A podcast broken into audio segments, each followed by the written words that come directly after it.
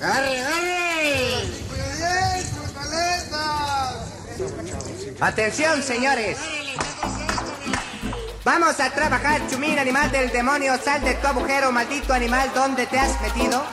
Señora, señor, vengo representando una fábrica de huerfanitos. Radio Universidad de Guadalajara presenta La Maraca Atómica con Paco Navarrete.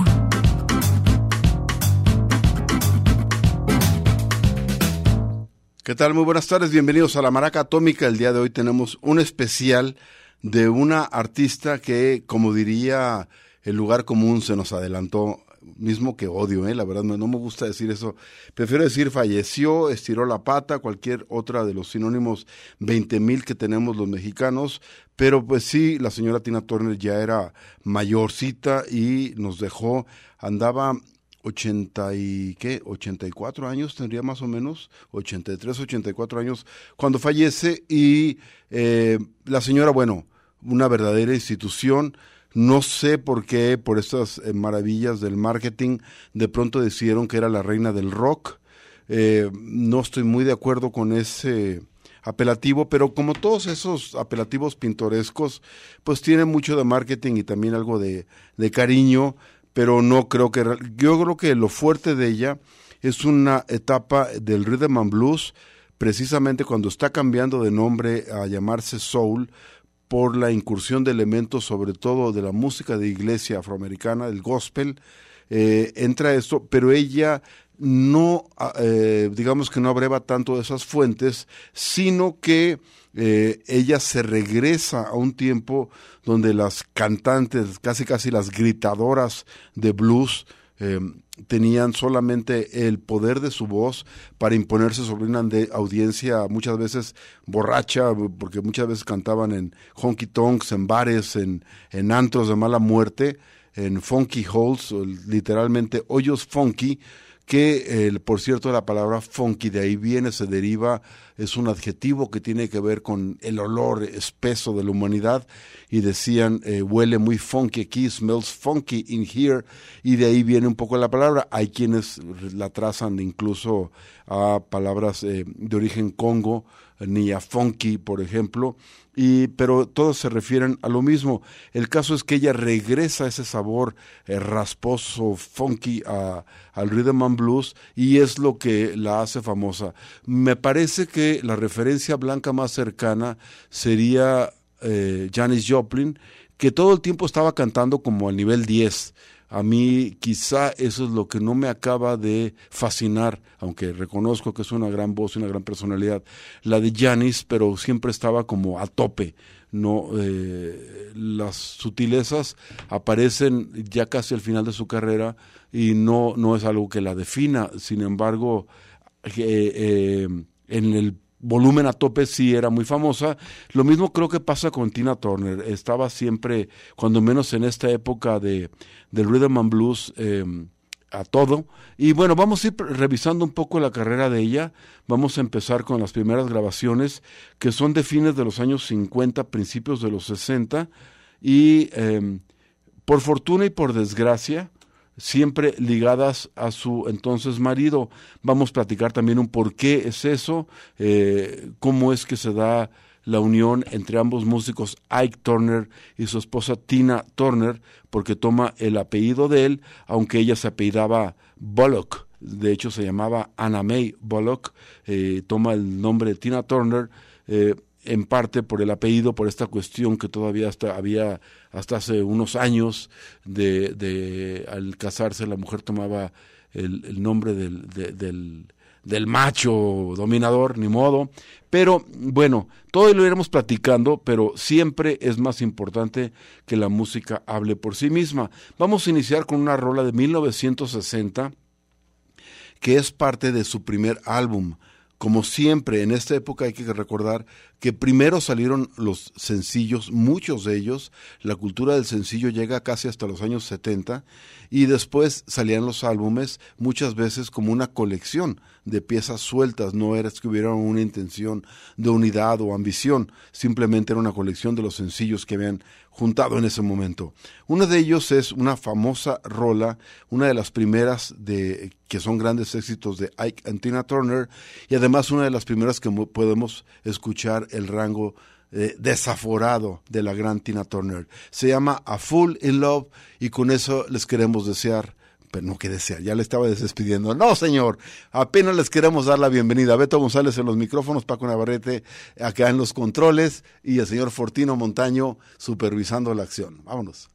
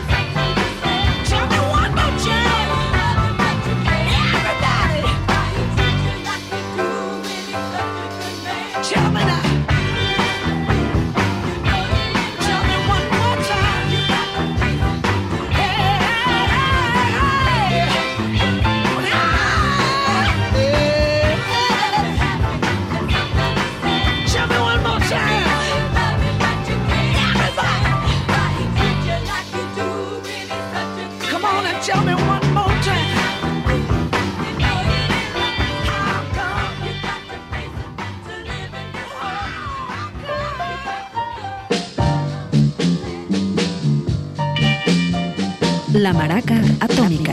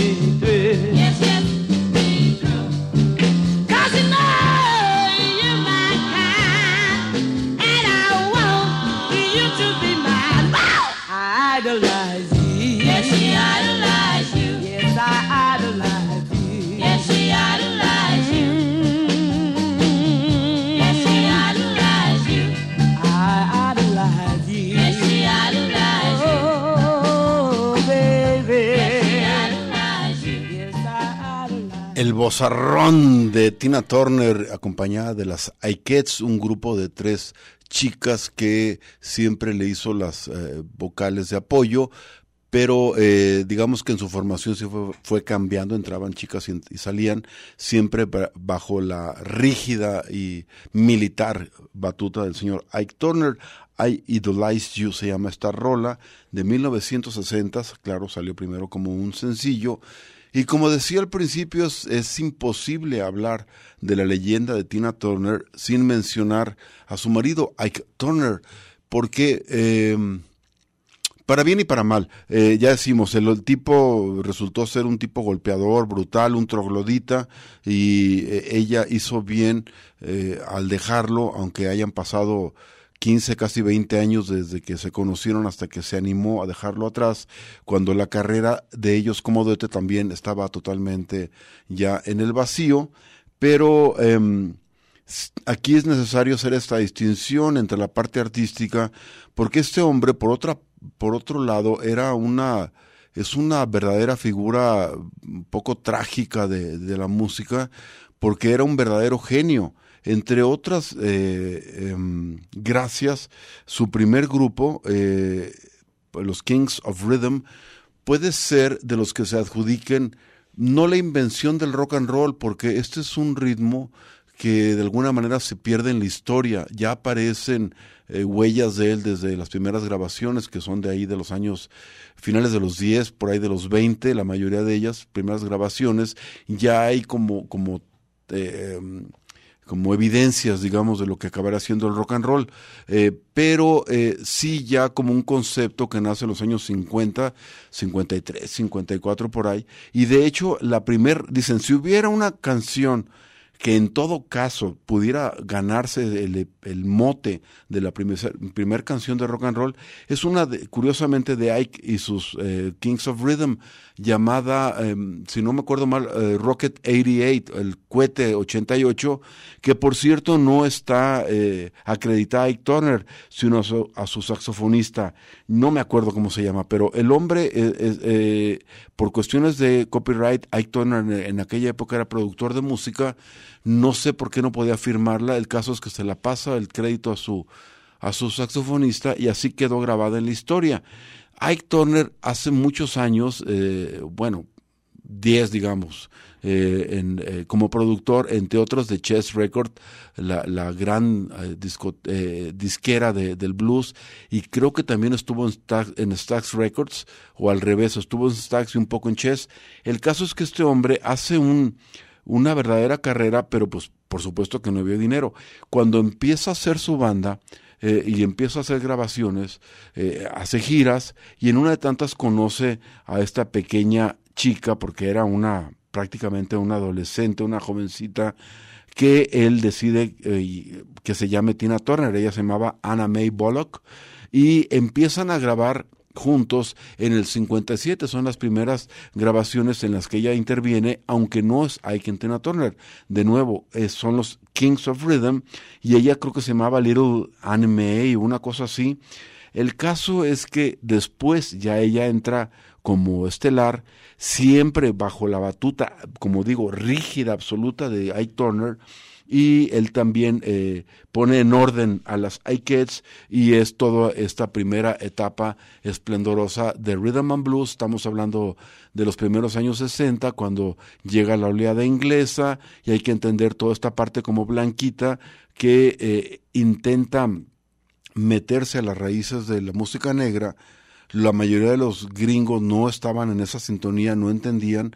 Tienen que ser los ingleses los que regresen a las raíces de la música americana, entre otros los Stones, y sobre todo los Stones y los Animals, pero los Stones tienen un especial oído y un especial ojo para eso. Primero, al blues de los años 50 de la posguerra, de Chess Records, de Muddy Waters, Howling Wolf, etcétera, pero también al primer Rhythm and Blues, que era bastante crudo. Y de hecho, la leyenda urbana es que Mick Jagger aprende a bailar imitando a Tina Turner, sobre todo, y un poco también a James Brown. Pero hay un enamoramiento siempre de estas dos figuras, al grado que ya en los años 2000, Tina Turner, ya viejita, dice, mi gran crush de la vida era Mick Jagger, el, el blanquito, inglesito, trompudito, eh, sí alcanzaba a moverle un poquito las panties a la gran Tina Turner. Vamos a seguir escuchando música y les sigo contando algunos, algunos choritos de Ike Tina Turner, sobre todo de la Tina, pero hay que, de modo, hay que incluir al, al, elemento incómodo un poco también ahí. Una rola del 64, A Fool for a Fool. He don't. No. He don't. No.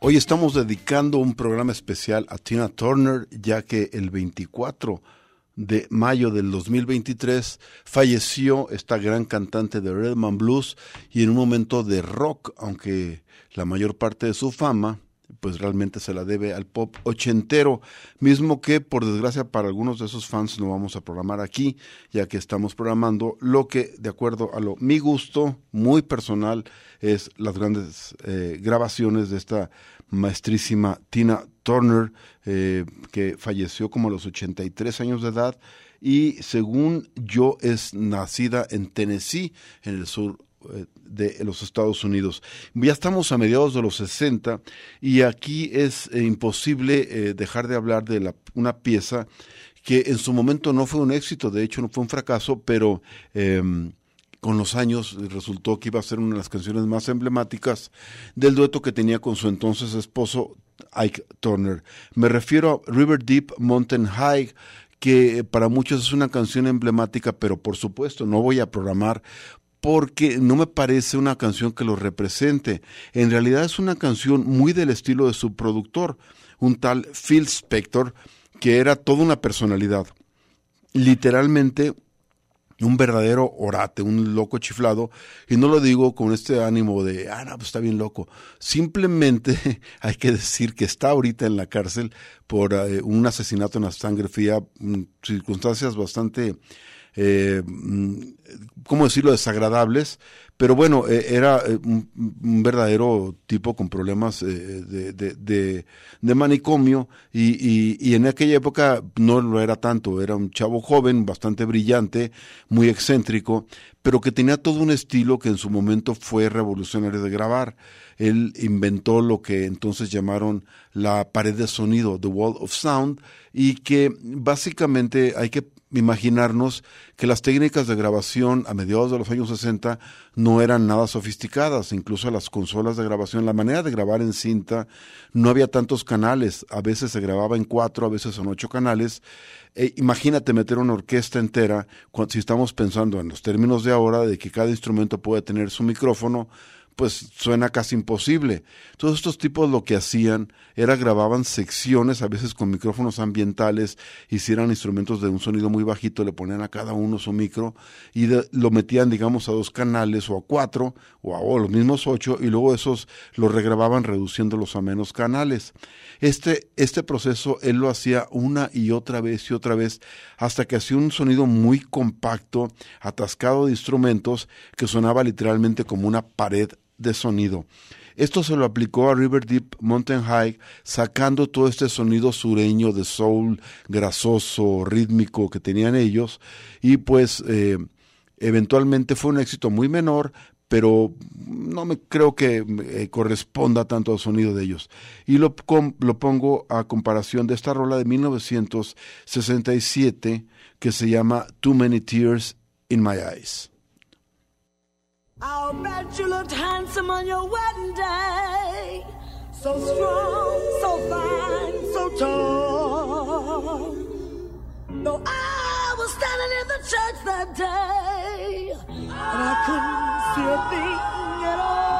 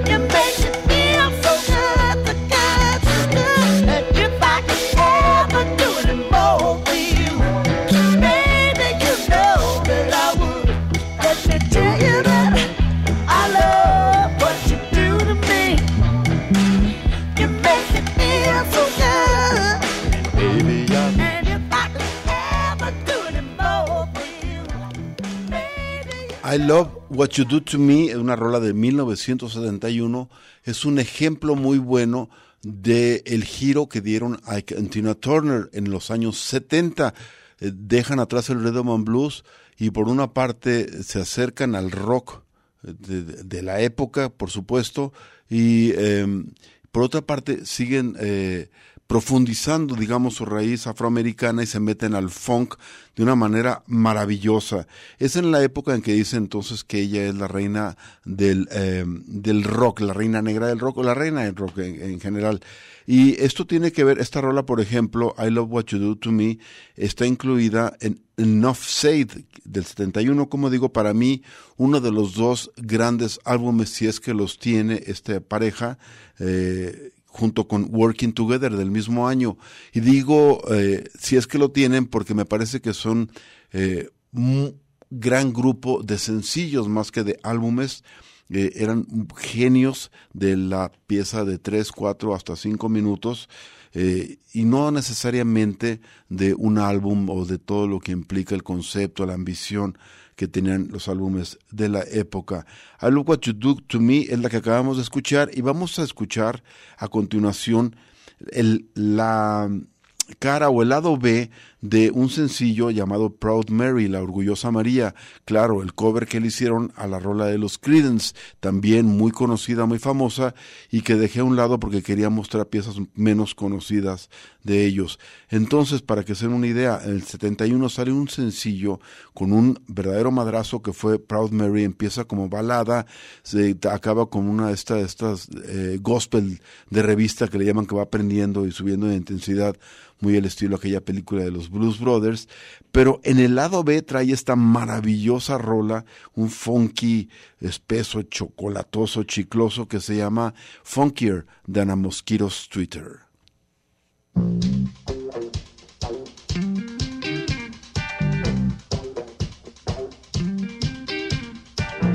You're nothing but a dirty, dirty old man. You do your thinking with a one-track mind.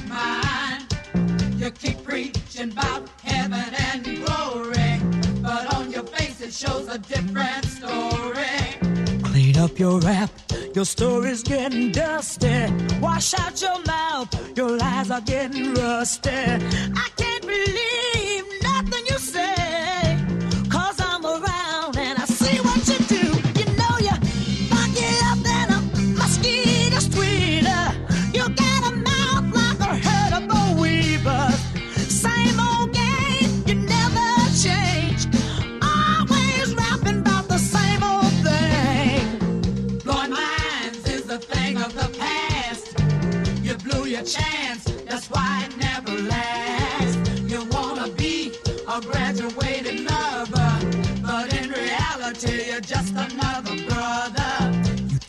slick, but you can stand a little greasing.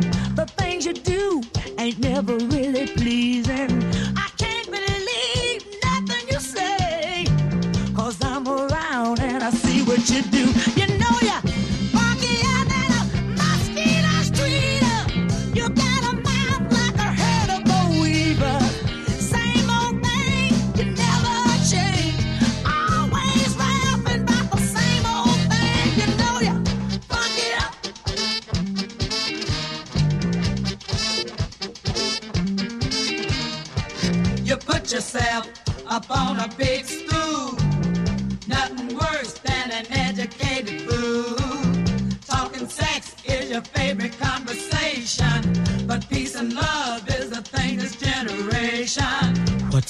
Head has really started showing.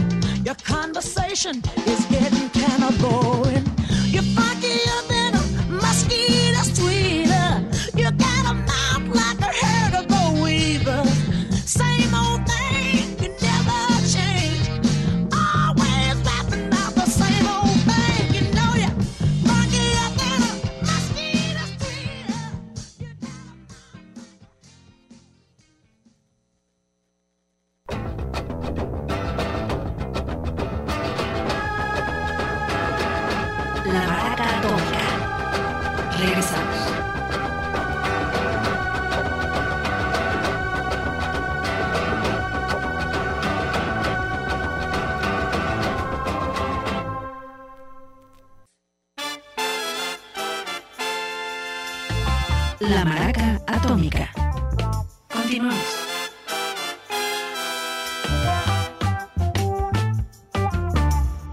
Estamos haciendo un leve recuento de la carrera de Tina Turner, nos estamos centrando sobre todo en las décadas de los años 60 y 70, que a juicio de este programa son las más fructíferas de esta gran cantante de rhythm and blues, después de funk e incluso de rock, géneros en los que incursionó y lo hizo con mucha fortuna, pues tenía un bozarrón la señora. Y la mayoría de esas grabaciones son en el dueto que tenía con Ike Turner, su entonces marido, firmaban como Ike and Tina Turner. Ahorita estamos entrando en los años 70 y vamos a presentar algo de, para mí, el otro gran álbum de esta pareja eh, llamado Working Together, que junto con Nuff Said serían un, pues una buena puerta de entrada si quieren entrar en la música de Tina Turner. Eh, quizá algo de, de lo más viejo también les podría servir como el álbum debut del 60, The Soul of Ike Tina Turner. Sin embargo, a mí me gusta mucho el trabajo de los 70 porque digamos que se centran tanto en el funk como en algunos ejemplos de rock que vamos a dar más adelante. Esta rola se llama The Game of Love y la estás escuchando en la maraca atómica.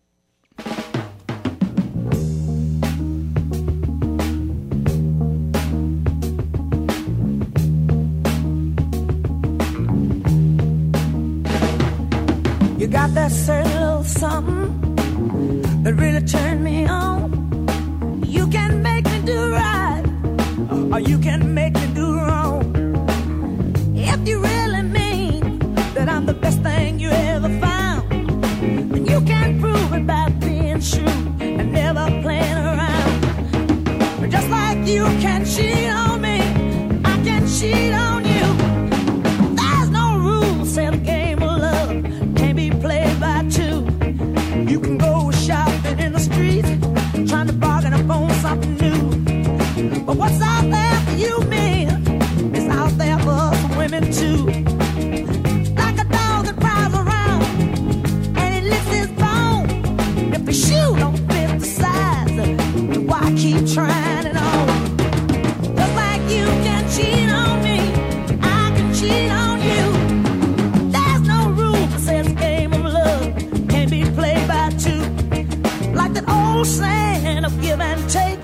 never too old to learn. But when you start to put your hand in fire, you know you're gonna get burned. But if you wanna do unto me as I do unto you, and there's no chance that this romance can ever be broken in two. But just like you can cheat on me, I can cheat on you. There's no rule that says game of love can't be played by two. Hurting so many times, but somehow I'll pull through. But the stakes on love is too high for me to gamble with you. I'm not trying to play hard to get, but I want you to understand. If you wanna do right, woman, you got to be a do right man. Cause just like you can cheat on me, I can cheat on you. There's no rule that says game of love can't be played by two. You want me to do right,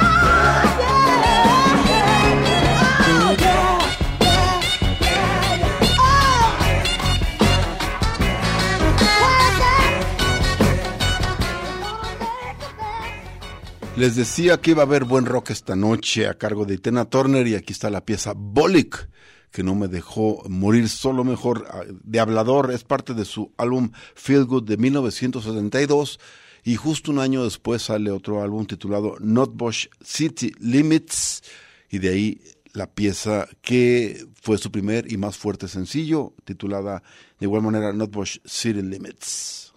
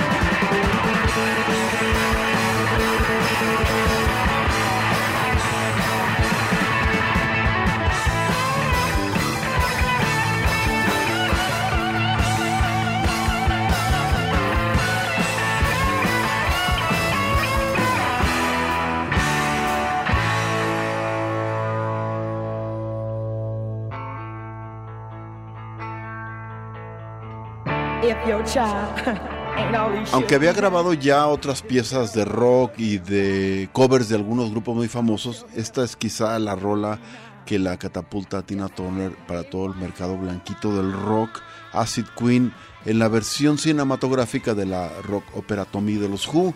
Eh, dato curioso, aunque bueno, se supone que está firmado por los Who, en realidad en la parte musical acompañándola solamente está John Entwistle, el bajista de este famoso cuarteto inglés, ya que eh, la guitarra es de Ronnie Wood, de Small Faces y ahora de los Stones.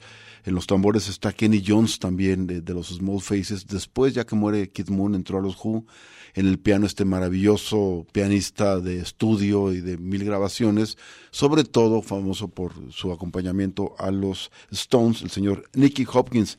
De Acid Queen, esa es la versión de, digamos, de la película, no del original que pues, la cantan tal cual los Who.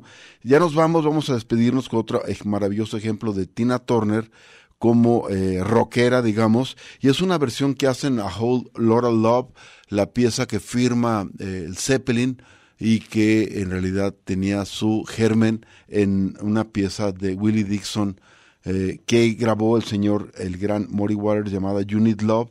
Eh, ellos le cambian al tantito a la letra, no crean que mucho, y sí cambia el riff, la melodía es parecida, y la convierten en Whole Lotta Love. En esta versión, la segunda es la que se basan Ike and Tina Turner para presentarnos este sencillo de 1975, Whole Lotta Love, con el cual les deseamos Beto González en los controles y Paco Navarrete en el micrófono. Muy buenas noches.